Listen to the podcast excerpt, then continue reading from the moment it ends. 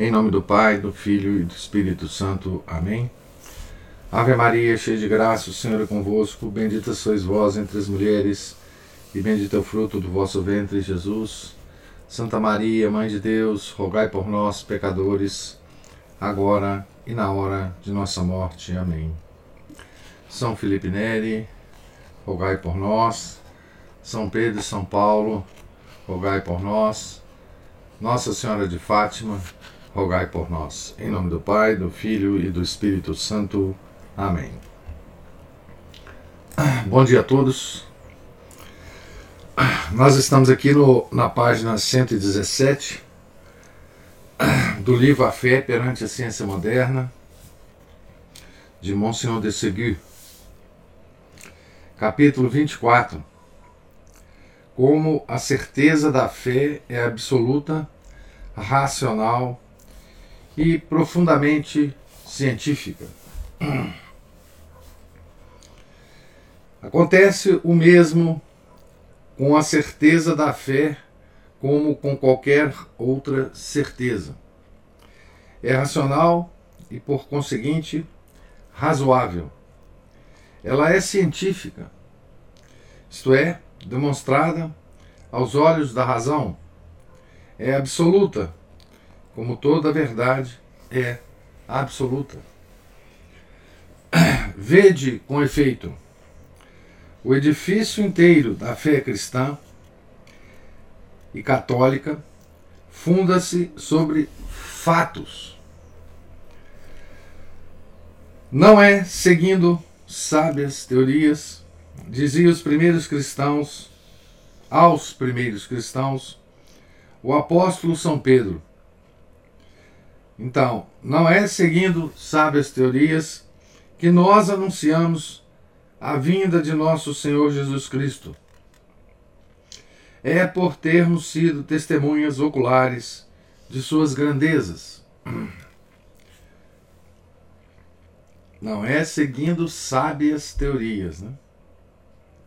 E São João proclamava igualmente este caráter essencialmente histórico da pregação evangélica.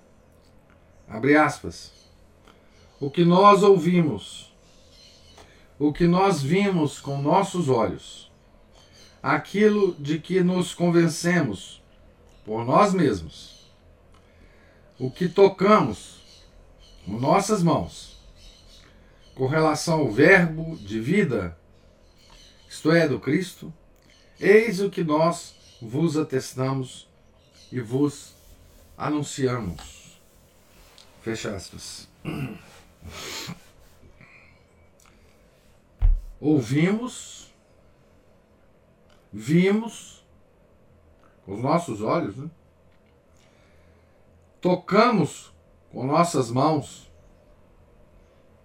eis o que nós vos atestamos e vos anunciamos. Né? Visão, audição e tato, né?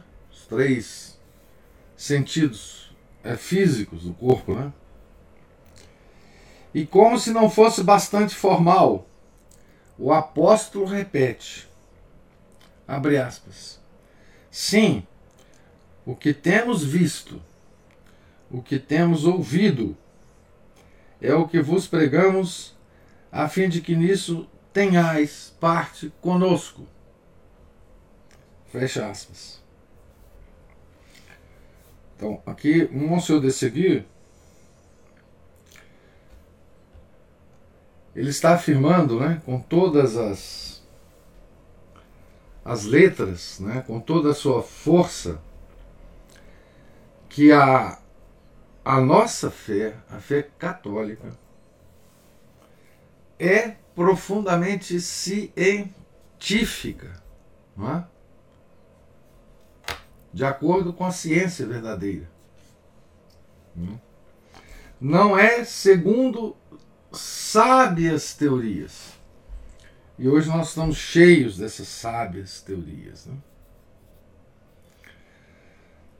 Os apóstolos primeiros pregadores da fé foram testemunhas e nada mais.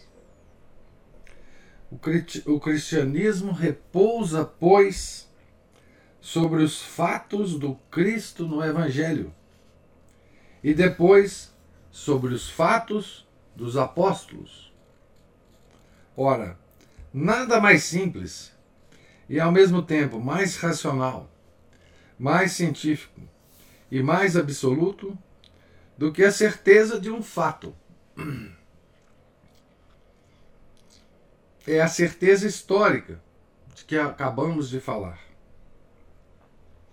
A certeza dos fatos evangélicos é de tal forma luminosa.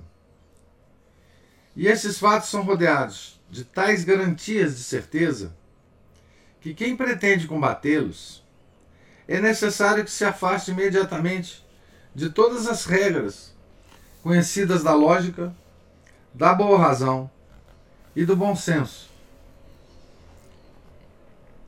Os que negam, os que negam são obrigados a apresentar regras de crítica tão evidentemente absurdas ou de se refugiar em suposições tão evidentemente impossíveis que a refutação de suas impiedades é mais depressa objeto do ridículo do que, que da crítica séria. Ah, aqui é curioso porque ah, o, o Monsenhor do Segui já vivia, né? Numa época em que a teoria crítica da história, o historicismo, né? Já tinha invadido a, de certa forma, a teologia católica, né? Através dos protestantes, tá certo? Lembra, né? Nessa época, se vocês lembrarem, a Cristina tá aí, ó. Perdeu a senha, tá avisando assim. Sou eu, Cristina. Perdi a senha. Não sei que senha, mas enfim, tá ela aí. Então, é, aqui já existia, né? Aquela coisa que surgiu mais ou menos no século 17, uh, desculpe, 18, daquele historicismo, né? daquela coisa de analisar documentos, não é?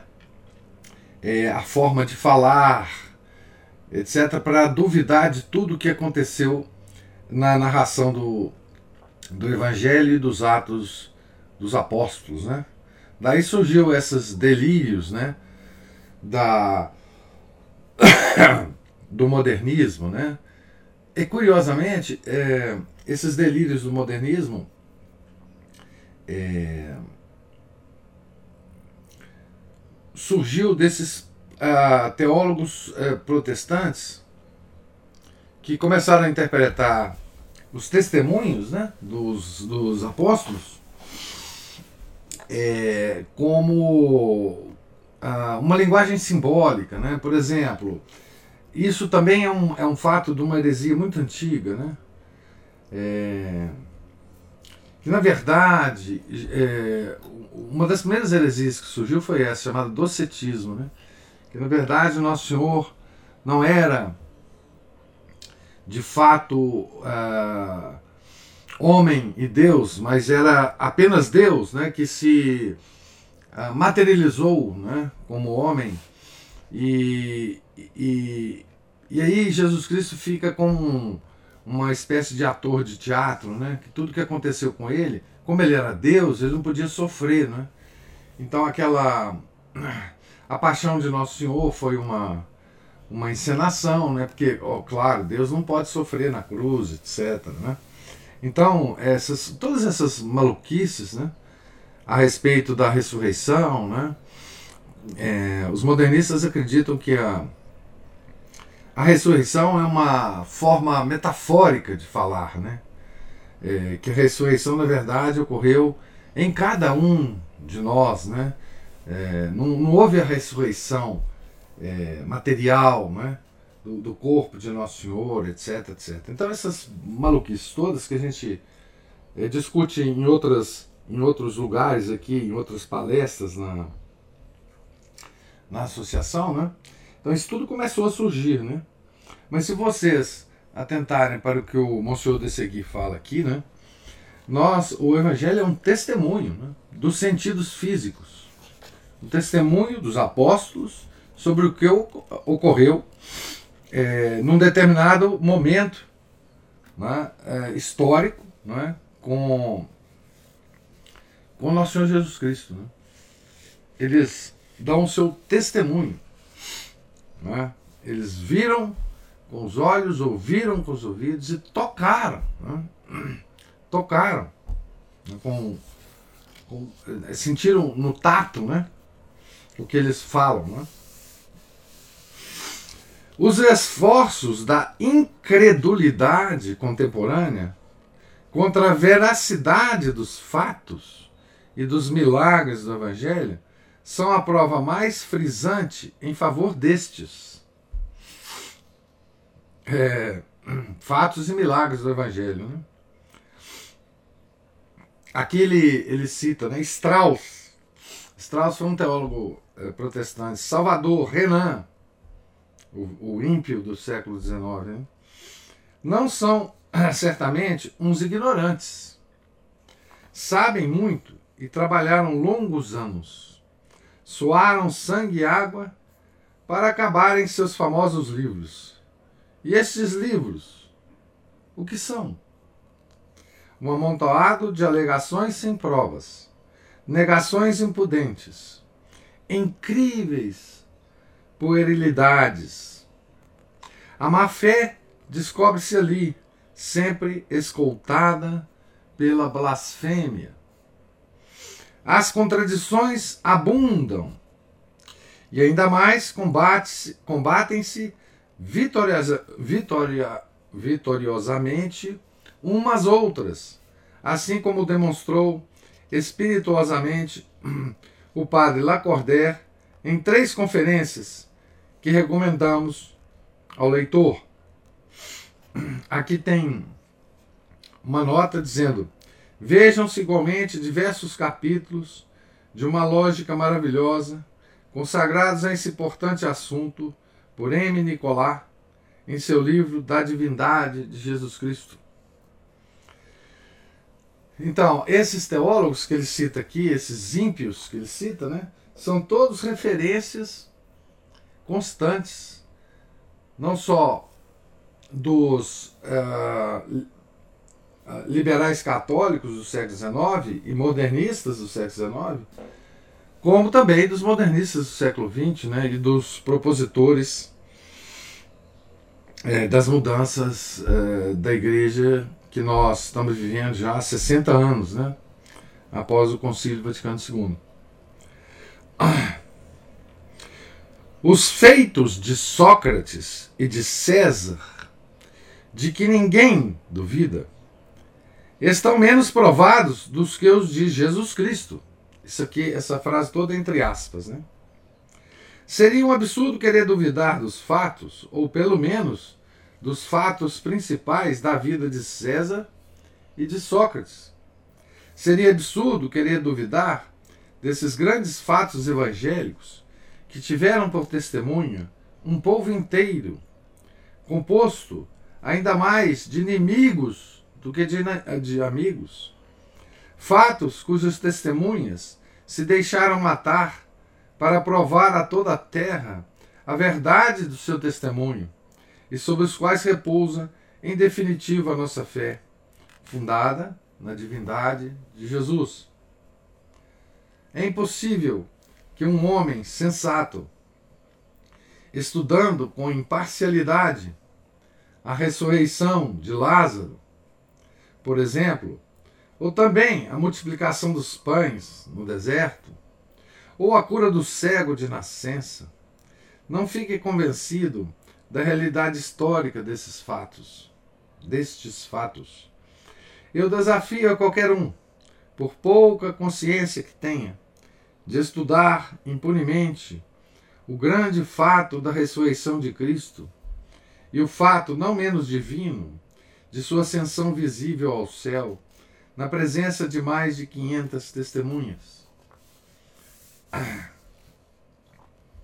é curioso, né? Como é que é, essas, esses fatos, né? É porque esses fatos é, do Evangelho, de certa forma, eles se multiplicaram ah, depois, né?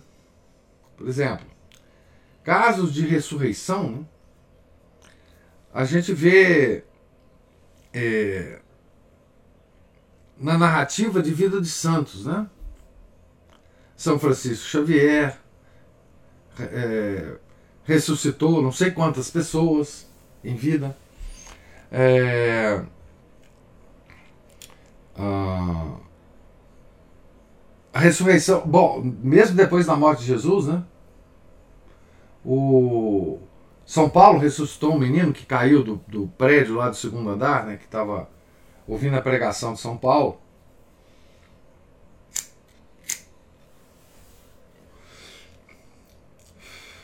Então, assim, mesmo é, a, os milagres de Nosso Senhor, de, de alguma forma, eles se multiplicaram através de seus santos, né, de suas almas privilegiadas, né, escolhidas, né.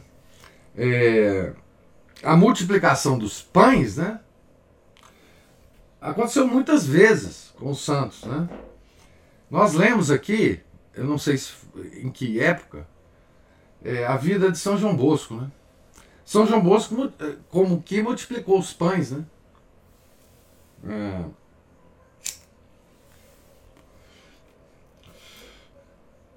Através da, do milagre da, da, da lá da aquele caso que não tinha mais comida no oratório dele e só tinha um, um pouquinho de, de de trigo lá para fazer o pão, etc, etc. Ele falou, não, vamos rezar aqui, etc. E aí mandou o, o, o rapaz lá fazer os pães para todo mundo, etc. Ele fez, deu para todo mundo, a gente sobrou. Então a modificação dos pães também aconteceu várias vezes depois. Né? Então, é, esses nossos inimigos, eles não percebem né, que, que os milagres do nosso Senhor Jesus Cristo, eles se eles se multiplicaram no mundo, né? Se multiplicaram no mundo. É, a, enfim, os corpos incorruptos, eu já falei muito aqui para vocês, né? Estão todos aí para todo mundo ver, né? Então, assim, as coisas são científicas. Uma coisa muito interessante, um argumento muito interessante aqui do, do desse capítulo é a afirmação peremptória, né? É, que a nossa fé é profundamente científica. Certo? Ah, então, é, isso, os milagres do nosso Senhor Jesus Cristo são permanentes. Né? Agora, o que mais espantou o mundo, o que mais espantou o mundo não foi, não foi nem os milagres do nosso Senhor. Não é? Não foram os milagres do Nosso Senhor.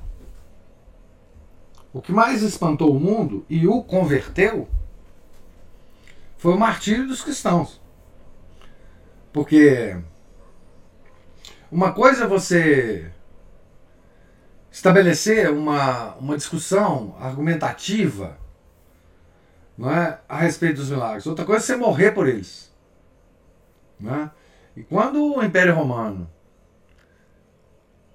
se colocou perante aquela aquele fato extraordinário, aquelas pessoas morrendo por nosso Senhor Jesus Cristo, né? morrendo porque não queria acender um incenso aos pés de um, de um deus pagão, ou não queria é, oferecer sacrifício para um deus pagão, ou não queria é, dizer uma fórmula de adoração a um deus pagão, que era uma coisa tão simples. Não é? ah, os pagãos não pediam ao, aos cristãos, aos católicos da época, que fizesse grande esforço por aqueles deuses pagãos. Era coisa muito simples. Muito simples. Era apenas dizer uma frase perante uma estátua. Né? Era apenas isso. E eles, e eles se veriam livres das torturas e da morte. Né? Isso foi o que espantou a humanidade. E o que espanta até hoje. Né? Ah, nós, ah, os cristãos, né, não não fazemos nenhuma concessão ou não devemos fazer nenhuma concessão né, aos pagãos em termos da idolatria que eles têm aos seus deuses, né? Isso espantou muito mais o mundo, curiosamente, né, do que os milagres de nosso Senhor Jesus Cristo. Né? É, e isso ninguém pode negar, né? Quer dizer, eu não conheço ninguém que, que negue que os, os cristãos morreram ao, a, assim, é, na, na, no, no, Coliseu, enfim, foram torturados, que houve mártires e mais mártires, né? Sangue de mártires é semente de cristãos, né? Então, isso é, isso é espantoso, né? Até para nós, né? Mesmo para nós modernos, cheio de confortos, né? Cheio de, de de coisas macias, né? É, é uma coisa espantosa, né? E em relação aos milagres, né, tem um, um argumento moderno muito interessante, né? É, que parece até científico, né? Que é o argumento da como é que é a expressão? É, o, tem um biólogo cretino inglês chamado Richard Dawkins, né? que uma vez escreveu sobre a Fátima, né, o milagre do sol, e dizendo que aquilo ali era uma histeria coletiva. Né? Ah, o milagre do sol é na explicação dele, não, não, não, existiu o milagre do sol, e aquilo foi sim, simplesmente uma histeria coletiva. Eu escrevi uma, uma, uma vez no, no, no, no blog sobre isso. Ora, é, a histeria coletiva é, seria um milagre muito ma maior do que talvez o, o, o milagre do sol, porque foram 70 mil pessoas, né? Mas se você fazer 70 mil pessoas entrar, entrarem em histeria coletiva é um fato assim é, único na, na, na, nos anais de qualquer estudo psiquiátrico, né? Você imagina você ter um, um, evento em que 70 mil pessoas entram em histeria coletiva. Né? Então, assim, os nossos inimigos são ridículos mesmo, né? É como ele fala aqui, né? é, a, a, o ridículo né, do, do, desses, desses argumentos. Né? Mas sigamos aqui. Então, ele fala aqui da ascensão né, de Nosso Senhor aos céus, né? que, foram, é, foi na presença de muitas pessoas. Né?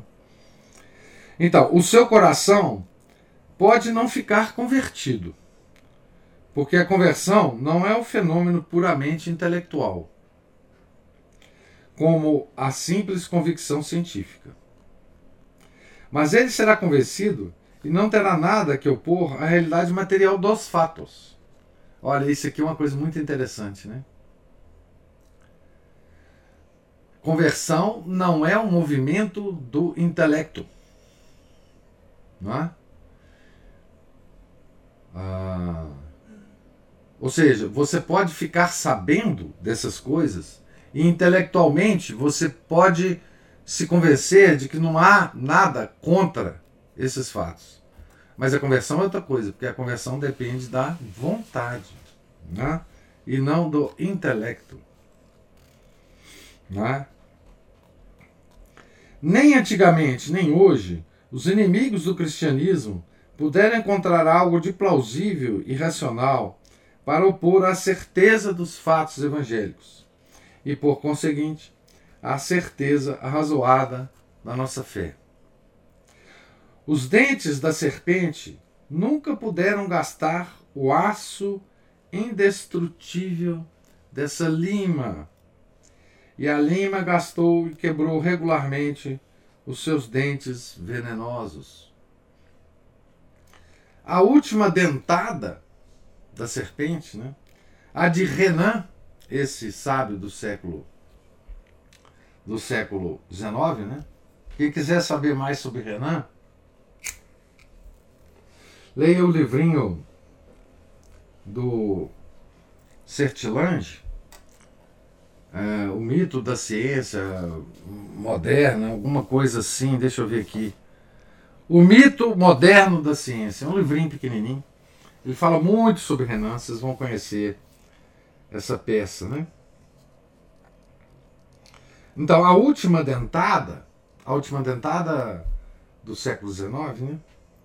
A de Renan teve a mesma sorte de todas as outras. E já os dentes quebrados da serpente juncam a terra debaixo de nossos passos.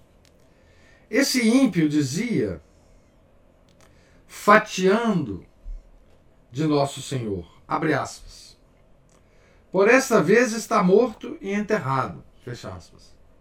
E é ele mesmo, pobre de espírito, que se achou quase em seguida enterrado debaixo do ridículo e esmagado pelo desprezo da verdadeira ciência. Mas a certeza da fé não se baseia unicamente na certeza histórica. Então, ele falou da certeza histórica até aqui. Né? Repousa, além disso, sobre a certeza moral e sobre a certeza da consciência. São essas a que nos fazem sentir a divindade e a santidade do Evangelho. Então, certeza moral e certeza da nossa própria consciência. Né? Elas dão-nos a evidência do coração, ao mesmo tempo que a outra nos dá a evidência do espírito. Elas fazem-nos sentir o que a outra nos faz conhecer. Eu dizia há pouco que se podia estar convencido sem crer. Então, é, um intelectual é, honesto, ao examinar os documentos, se certifica de que aqueles fatos realmente ocorreram. É certeza histórica. Então, eu me convenci de que isso de fato aconteceu. Né? Me convenci, mas não creio. Não, não me converti. Né? nada mais verdadeiro. A fé é, com efeito, antes de tudo, uma graça de Deus. Mas quando se é justo e sincero perante Deus, quando se tem o um coração puro e quando se ama generosamente a verdade, Deus nunca recusa o dom da graça, de sua graça. E a luz sobrenatural da fé vem juntar-se à convicção natural que o espírito adquiriu por um estudo consciencioso. Tal, aquele homem honesto, não é? que estudou e se convenceu dos fatos, Deus não esquece dele. Né? Certo? Ao trabalho. Ah, tem uma coisa que eu quero chamar a atenção aqui, que é Mas quando se é justo e sincero perante Deus, quando se tem um coração puro. Então, pureza do coração. Né? E quando não se tem a pureza do coração, as portas. É uma coisa curiosa isso uma lei inexorável. Nós discutimos muito isso na, no último sábado, na formação dos pais da, da nossa escolinha, né? O coração puro é uma, uma, uma pré-condição para que o intelecto acesse as verdades mais sublimes. O intelecto que eu estou dizendo. É? O coração impuro, ele, ele torna o intelecto é,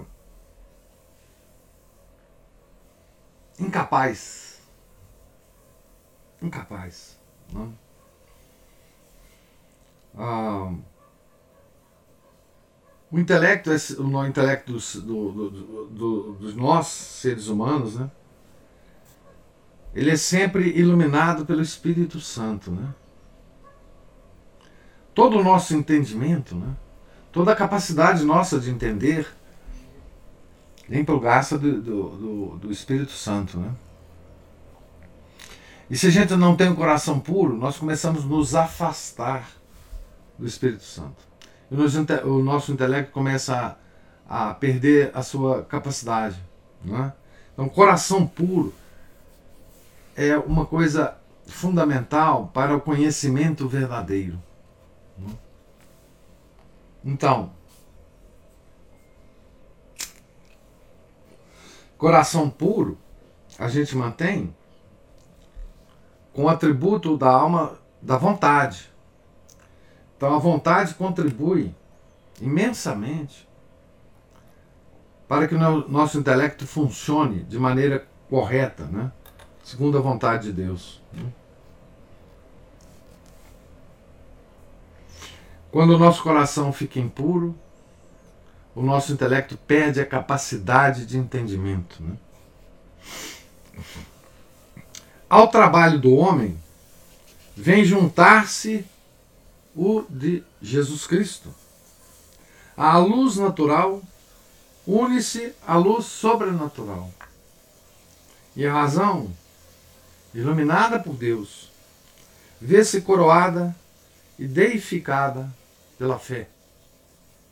É um erro profundo e desgraçadamente muito espalhado julgar que a fé e a ciência não podem concordar entre si.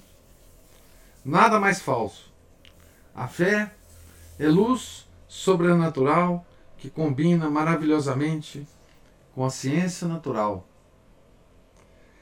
É o telescópio que vem auxiliar o olho nu. A luz da fé fica inteiramente distinta da luz da ciência, ainda que seja intimamente ligada com ela. E o fruto dessa união é o cristão, o sábio cristão. Nada tão racional como o sábio cristão. Nada tão razoável como a sua fé. Nada tão sublime como a teologia, que é o trabalho da razão sobre a luz divina da fé. Nada tão poderoso como a razão de um filósofo cristão. Nada mais lógico e esplêndido do que a ciência de um verdadeiro teólogo. Por outro lado, nada mais ilógico e, portanto, nada mais fraco e menos respeitável como a falsa ciência, que, enfeitando-se com o manto sagrado da verdade científica, caminha de contradição em contradição, de erro em erro, e não é menos contrária tanto à ciência como à fé. Notemos, concluindo, que a nossa razão, sendo uma e indivisível, como já ficou dito, deve, sob pena de se suicidar, nossa razão, nosso intelecto, né? de se suicidar, admitir as verdades certas nas quais se baseia a certeza racional da fé, pelas mesmas razão, razões porque ela admite as verdades matemáticas ou as verdades do testemunho dos sentidos. Então, a fé, ó, desculpe, a razão, ela comete suicídio, né? Se ela não não admitir, né? A certeza racional da fé, como ela admite, né? as verdades matemáticas ou as verdades do, do testemunho dos sentidos. Isto é bem evidente. quero chamar a atenção de vocês também do, a respeito do testemunho dos sentidos. É, quando nós fizemos a leitura lá do, da biografia de São Tomás de Aquino, escrita por Chesterton, né? o Chesterton enfatiza demais isso na biografia dele, que a filosofia de Santo Tomás de Aquino, a base onde ele partiu, né, o princípio dela, é simplesmente o testemunho dos sentidos. Né? Ele partiu das coisas mais simples, mais evidentes, para construir todo o edifício filosófico dele. Então, testemunho dos sentidos. Hoje nós fomos treinados pelo sistema educacional, pela mídia, por tudo que nos chega, a duvidar do testemunho dos sentidos. Né? E por isso o nosso intelecto é tão fraco. Né? Certo? Quem duvida do testemunho dos sentidos não pode chegar a ser agraciado pela fé. Hum? É simplesmente assim. Isso é uma, uma, uma coisa que era óbvia para os homens, digamos assim, de antigamente, e que se tornou uma barreira para nós hoje. Nós não confiamos no testemunho dos nossos sentidos. Aprendemos a, a, a isso. Aprendemos a, a, a duvidar do, dos nossos sentidos. Né? Acreditar nas nossas abstrações. Né? A não ter os olhos abertos para a realidade. Né? Olhos abertos para a realidade é o quê? É nossos cinco sentidos físicos abertos para a realidade. Né? Isto é bem evidente. E assim a nossa razão fica tão certa da verdade da fé, como de todas as outras verdades. É também tão absolutamente certo que Cristo é Deus, que o Papa é o seu vigário, que a Eucaristia é o seu corpo, que há um inferno eterno e um paraíso também eterno. Como é certo que dois e dois são quatro que Luís XIV existiu, que é uma cidade chamada Roma, etc. A mesma certeza absoluta é produzida pela mesma evidência e é pela mesma razão que recebe, por vontade ou sem ela, esta evidência e esta certeza. Para se repudiar esta consequência lógica, é necessário arriscar-se a cair no ceticismo absoluto, ou duvidar absolutamente de tudo, e meter a razão na algibeira, isto é, a tornar-se totalmente louco.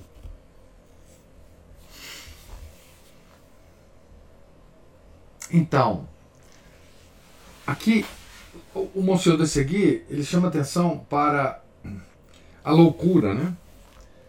E que fica bem evidente também a, quando a gente.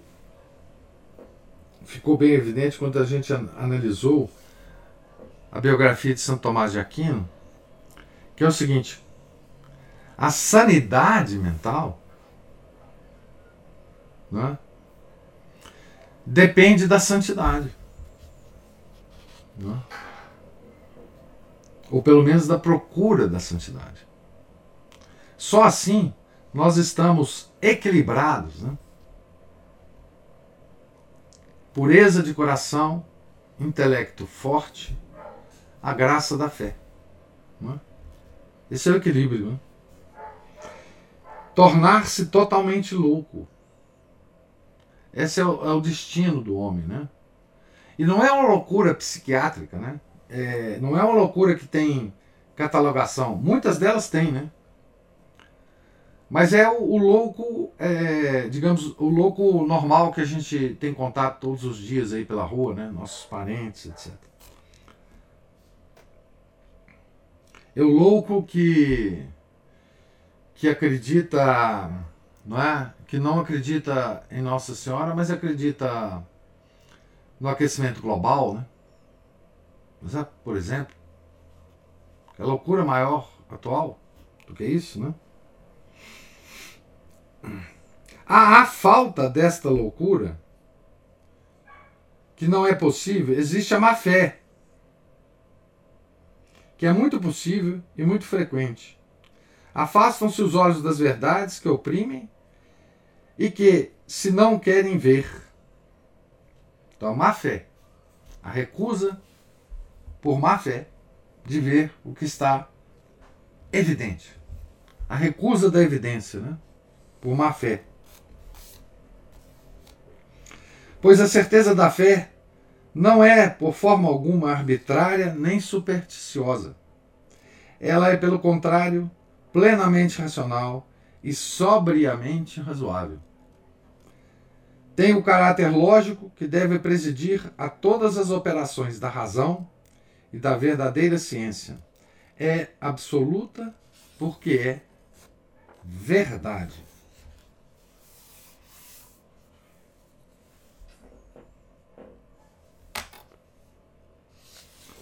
Então, eu vou parar por aqui, né? Porque nós temos na nossa frente o último capítulo do livro que leremos e comentaremos amanhã, né?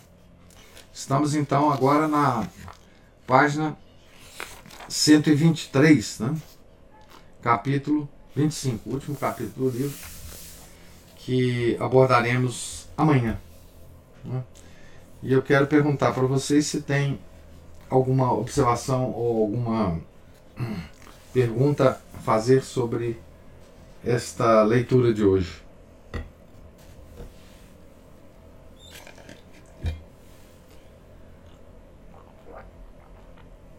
Só a loucura do homem que acredita no homem. Pois é, é uma é uma loucura não classificada, né? Psiquiatricamente. Porque a, psiquiatra, enfim, essa ciência também ela se baseia em muita, muita bobagem, né? Mas é uma coisa curiosa, né? Que é se você se afasta é aquela coisa do coração puro e de, do, do intelecto forte. Se você não tem o coração puro, o seu intelecto é fraco. E aí você começa é, com o intelecto fraco, você começa a duvidar das armas que o intelecto tem de absorver a realidade. Quais são essas armas? Ou esses, digamos assim, essas portas, né? São os nossos cinco sentidos. Então, você começa a acreditar em abstrações, né? Aquela velha história lá do daquela frase você vai acreditar em mim ou nos seus olhos? Né? Então, o que esse pessoal todo faz hoje em dia com a gente é, é, é nos perguntar isso, né? Peraí, você vai acreditar em mim ou nos seus olhos? Acredita em mim. Seus olhos estão mentindo para você. Não é? Então, é, esse é o teatro que nós vivemos hoje, né? E lamentavelmente, né, como todos nós fomos formados, né, para duvidar dos nossos sentidos, todos nós católicos é, tivemos essa, essa formação e, e duvidamos. Né? Quer dizer,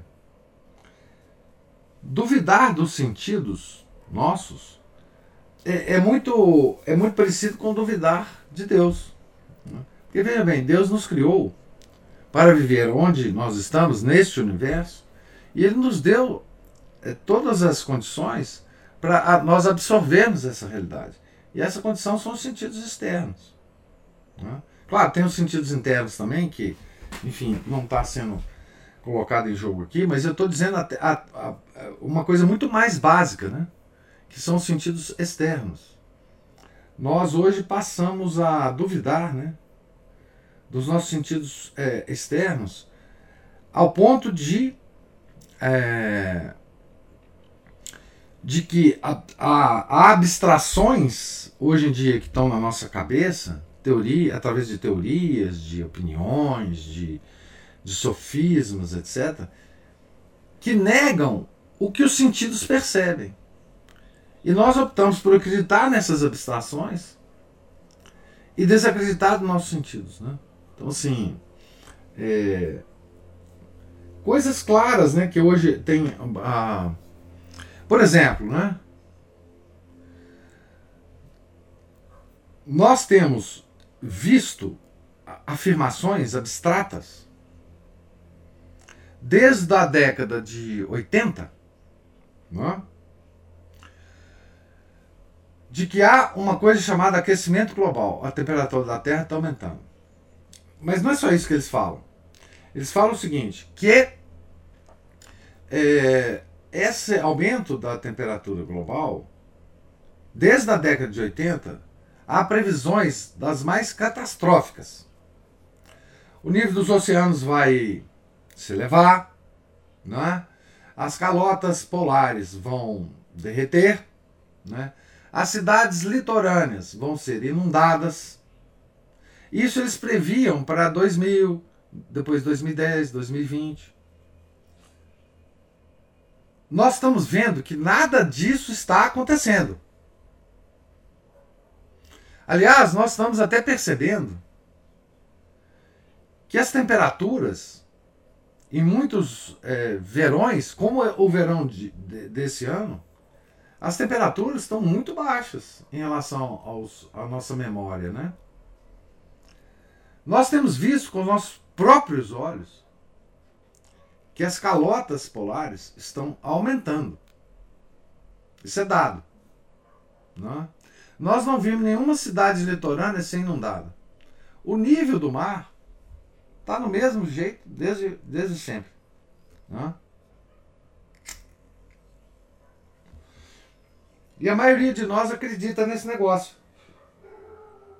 Então, nós estamos negando aos nossos sentidos o testemunho deles. Para acreditar em quê? Numa abstração. Para não dizer uma mentira, né? Numa abstração. É, então, é, isso acontece em, é, com, com várias outras coisas, né? É, com várias outras prescrições da ciência, né? Várias outras, enfim, é, várias outras previsões, várias outras, a medicina inclusive faz ah, faz previsões é, catastróficas sempre, né? E, e, escolhe alvos errados, né? É, fala pra gente que certas coisas faz mal, depois de muitos anos você vê que a redução dessa coisa que nós aceitamos, né? Dessa coisa da alimentação, não mudou nada. Né? Enfim, nós temos exemplos e mais exemplos para dar de que nós estamos negando o testemunho dos nossos sentidos para acreditar em abstrações. Permanentemente, diariamente. Né? Então nós estamos negando, de certa forma, é, um instrumento que Deus nos deu para viver na nossa realidade. Né? De certa forma, nós estamos duvidando de Deus. Né? Quando a gente faz isso, nosso intelecto perde a capacidade. Porque isso é uma característica de um coração que não é puro. Não é puro. Então, é, é mais ou menos isso né, que o, o, o Monsenhor de Seguia está chamando a atenção da gente aqui. Né? É, ele usa palavras é, específicas para isso. Né? Ele chama a nossa fé de científica essa essa quer dizer São Tomás de Aquino nunca imaginaria chamar a nossa fé de científica. Porque enfim não era não era a discussão da, daquela época né? É, mas enfim é, a caracterização do Monsenhor de Segui é muito própria né? Para para para, para a questão que ele está tratando aqui né? Então é, É isso, né? Alguma outra observação? Só uma coisa, assim, ciência, né, ela, ela tomou o lugar de Deus e ela não é acessível a qualquer pessoa, aí nós damos autoridade a outras pessoas para pensar por nós. E abandonamos essa percepção que nós temos, né, que os, os sentidos nos dão. Veja bem, a ciência hoje é uma deusa. Como é que funcionavam as deusas e deuses pagãos?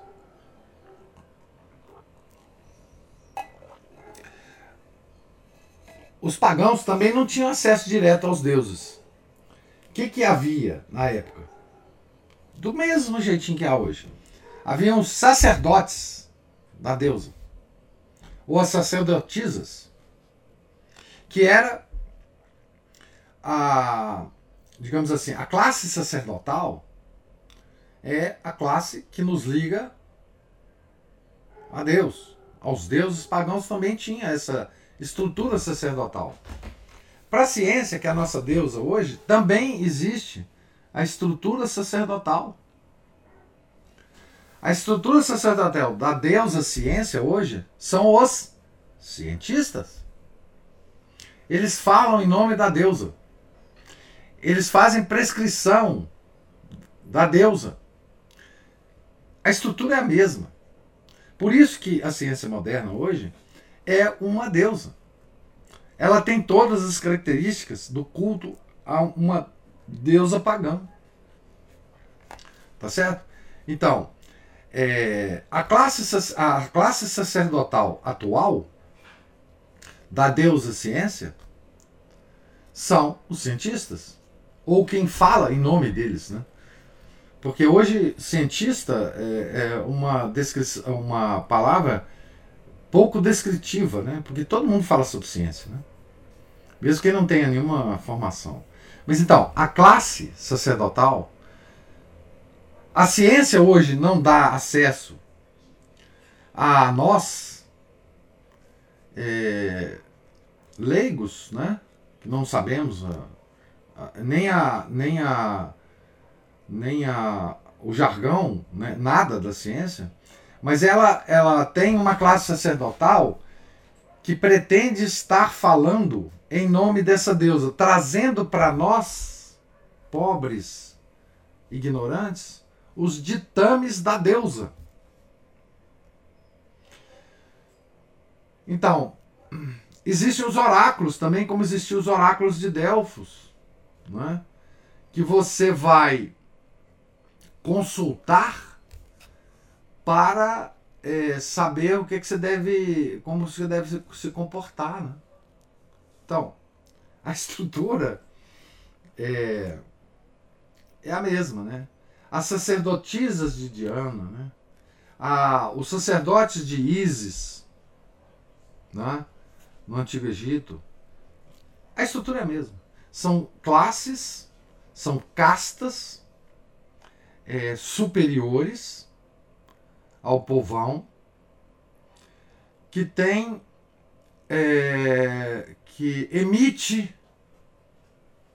emite ditames que o povo não entende, mas tem que obedecer, porque vem da deusa ou do deus pagão, né?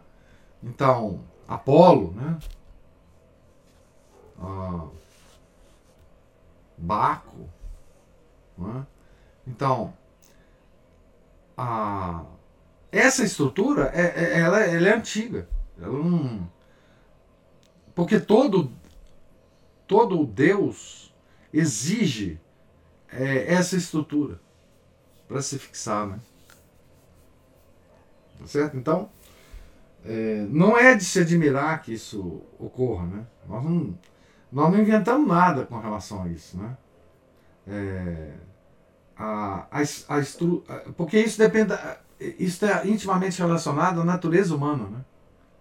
Se você não constrói uma estrutura dessa, você não se comunica com os humanos. Então por isso que a, a ciência ela se hoje ela se estrutura como um, um, uma deusa pagã com os sacerdotes então, o fato da gente não entender A ciência é absolutamente análoga a, a que os pagãos também não entendiam é, os deuses pagãos. Por isso tinha que ter uma classe que interpretava né, esse Deus. E eram os sacerdotes. Que tinha a mesma, a mesma estrutura, né?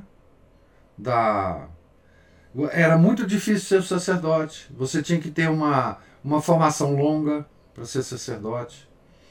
Você, à medida que for, é, é, fosse aceito nessa casta, você tinha privilégios, né? você tinha poder, né? poder inclusive político. Então veja, a estrutura é a mesma. Né? A, a, a, estrutura de casta é a mesma. Né? Você comandava, digamos assim, os horizontes mentais da, do, dos, dos, dos, fiéis. Né? Então, é, quando a gente fala que, que parece que a gente está exagerando, né? Quando a gente fala que a ciência é uma deusa pagã moderna. Mas eh, se você perceber todos esses detalhes, é? É, nós podemos afirmar com, com, com certeza né, que existe um culto à deusa ciência hoje. Como eu disse, um culto com todas as características do culto é, pagão, inclusive com sacrifícios humanos. E hoje, com sacrifícios humanos que nunca foram imaginados pelos deuses pagãos, né? pela, pela, pelo, pelo culto aos deuses pagãos. Então, nós prestamos adoração ao Deus pagão como os antigos prestavam, com sacrifícios humanos. Né? Os deuses pagãos, eles sempre exigem a mesma coisa da humanidade. Né? Porque lembremos mais uma vez aqui né? a frase de São Paulo: né? os deuses pagãos são demônios. Né? Então.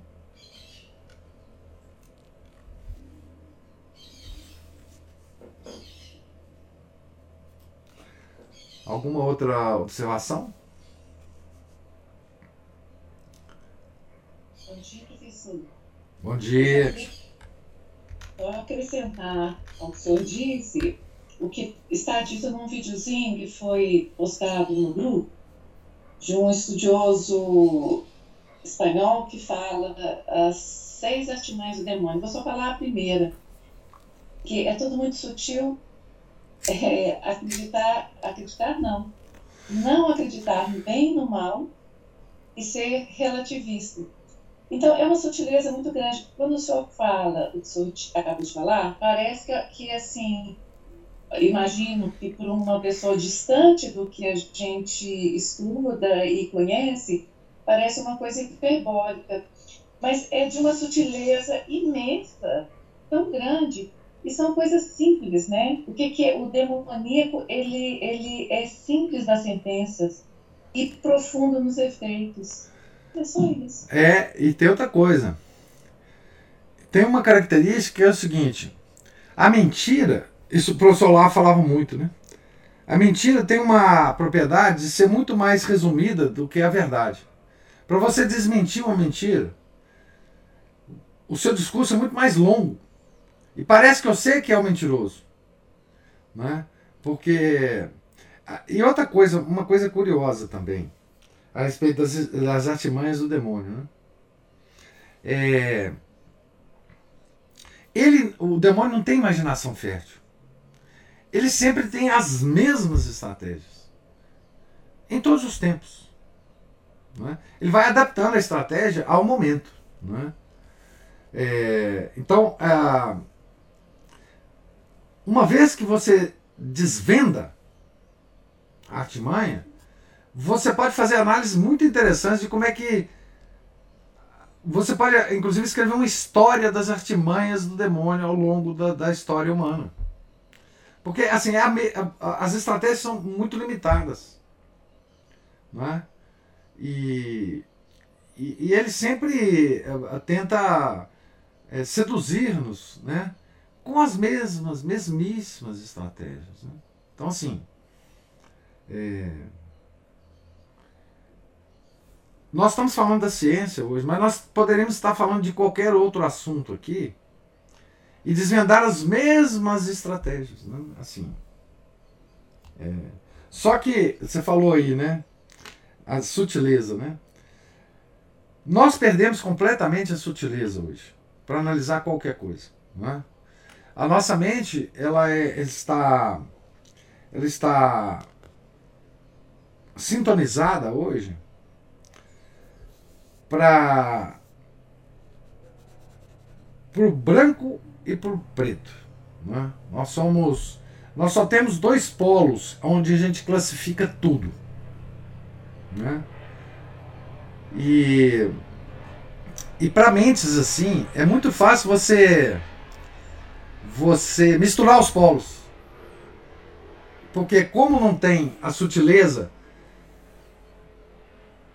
da, da, das coisas entre os dois polos, não é? entre os dois polos, as pessoas é, misturam os dois polos com muita facilidade, o polo mal e o polo bem, por exemplo. É? isso para nós, né, em relação à a, a nossa fé, né? É, por exemplo, a, a, gente tem muito pouca noção né, da hierarquia dos bens e dos males. Quem perde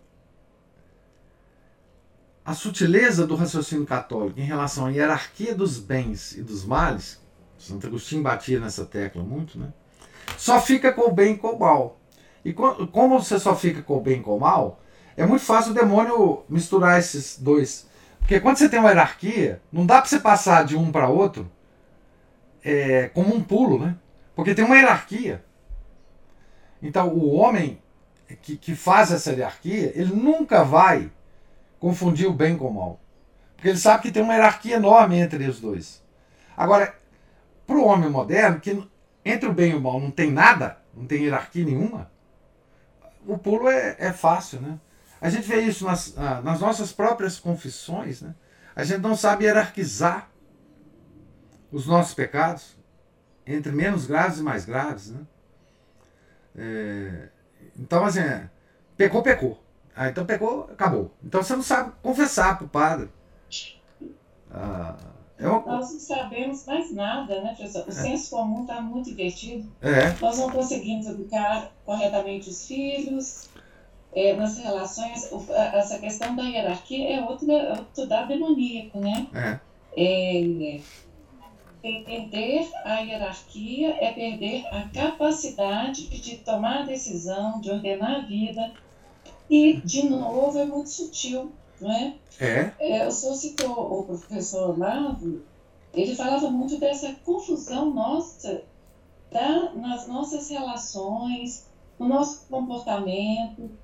Isso tudo espraiado, né? É, é, entre o que é o pecado é, a dificuldade de ver de pecado. Nós estamos numa confusão demoníaca, né? É, se você destrói a hierarquia dos bens e dos males, você destrói a hierarquia social. Porque ela está baseada nisso, né? Então, hoje a gente vê né, que, que essa hierarquia foi destruída, né? É, você vê a relação de pai com filho, você vê a relação de homem com mulher, você vê a relação de súditos com senhores. Porque quando eu falo súditos e senhores, o pessoal vai falar assim: ah, mas esse cara tá muito antigo, não existe mais isso. É claro que existe. É claro que existe. Essa, essas hierarquias nunca deixam de existir, por menos consciente que a gente esteja delas. Né? Por menos consciente que a gente esteja delas. Essa hierarquia só muda de lugar. Né? Então, como a gente perdeu essa capacidade, a nossa vida vira uma confusão, né? Mas a gente perdeu a capacidade, antes de perder a estrutura hierárquica da sociedade, nós perdemos a estrutura de hierarquia de bens e males. Né? Então, essa estratégia é antiga. E ela vai se reproduzindo na sociedade. É... de uma maneira é, é, contínua ao longo dos tempos, com as características dos tempos. Né? Então, hoje, por exemplo, se você fala em hierarquia, você é considerado um, um, um inimigo da sociedade, né? por causa do igualitarismo revolucionário. Então, é... Hoje nós temos uma, uma dificuldade muito grande de exercer a nossa razão. Há uma coerção é, de, de comportamento, de já, já existe uma, uma desordem é, tão grande instalada que é, a desordem ela, ela é coercitiva. É. Então, é como eu contei para o senhor, eu para é, é, educar os meus filhos pequenininhos na religião, eu tinha medo. Sim? Para colocar uma Bíblia é, no local que eu trabalhava, porque nós ganhamos, que era né, um local de estudos, tinha medo. Então, você tem medo, da, quer dizer, até, até você encontrar uma libertação, porque depois que você encontra, você fala que se dane tudo, eu vou falar o que, que eu acho, pronto, acabou. Né? Mas é, afirmar isso, reafirmar a sua personalidade, é, eu falo que, é, dentro do que disse Monsenhor Seguir, a artimanha capciosa do diabo é dizer que ele não existe. Ah, sim. E, e isso é fundamental. É, é, ele, é, ele não existe. Nós estamos numa, é, vamos dizer, no, no conforto é, de concordar com o mundo. Porque o diabo não existe, né? Então não tem que temer. Eu posso temer qualquer coisa, menos a ação demoníaca do mundo, que ela não existe. É, tem, um, tem um artigo do Frei Beto, é, muito antigo, eu comentei até no blog, sei lá quantos anos tem isso ele fala o seguinte: eu tenho medo de germe, eu tenho medo de não sei o que, mas eu não tenho medo do inferno, eu não tenho medo do diabo. É, é, o, o homem tem medo de. Na época era germe, né? Agora tem outro nome, né? Que, que nós temos medo. Então, o, os nossos medos, eles, eles mudaram de foco, né? É, como estratégia também, é claro, né? Agora, eu estou me lembrando aqui, enquanto você estava falando, Cristina, de uma. de uma. de um conto do Machado de Assis que envolve muita coisa do que você falou e do que eu falei aqui. É, eu já falei desse conto várias vezes, quem não leu, vale a pena ler, que é A Teoria do Medalhão. É um conto até curto do, do Machado de Assis, Está é, em domínio público, se vocês colocarem aí no Google, vocês vão ver. É muito interessante. É, é uma, um papo de um, de um pai com um filho que completava 21 anos no dia do aniversário do filho, e ele senta com o filho para dar, para dar conselhos para ele de como se, é, se dar bem na sociedade. É, é uma perspectiva, digamos assim, não religiosa, não mas é uma perspectiva extraordinária que o Machado de Assis usa no conto é, para fazer uma crítica da sociedade. Vale a pena ler e, e, e, meditar sobre os conselhos que o, o pai dá ao filho. São conselhos inusitados, a gente nem imagina, né? É, e esse, enfim, esse conto é do século XIX, né? Você vê que muita gente estava com os olhos abertos né, nessa época do que estava acontecendo com o mundo. Né? Então, eu vi que você colocou lá o, o, o, vídeo lá na nossa, no nosso grupo, é do daquele rapaz, o Anthony Wright, né? Parece. Mas é do Anthony. É, é, eu vou, eu vou assistir ainda. Então, gente, Deus lhes pague a paciência, a presença, a participação. Amanhã nós encararemos, infelizmente, né, o último capítulo desse livrinho e, e depois começaremos na, na semana que vem, né, a nossa próxima leitura. Leitura agora quaresmal, né? Tá certo? Porque nós estamos aí à beira, à beira da quaresma. Né? Tá certo? Tenham todos um santo dia. Fiquem com Deus. Em nome do Pai, do Filho e do Espírito Santo. Amém. Ave Maria, cheia de graça, o Senhor é convosco. Bendita sois vós entre as mulheres, e bendito é o fruto do vosso ventre, Jesus. Santa Maria, Mãe de Deus, rogai por nós, pecadores, agora e na hora de nossa morte. Amém. São Felipe Neri, rogai por nós. São Pedro e São Paulo, rogai por nós. Nossa Senhora de Fátima, rogai por nós. Em nome do Pai, do Filho e do Espírito Santo. Amém.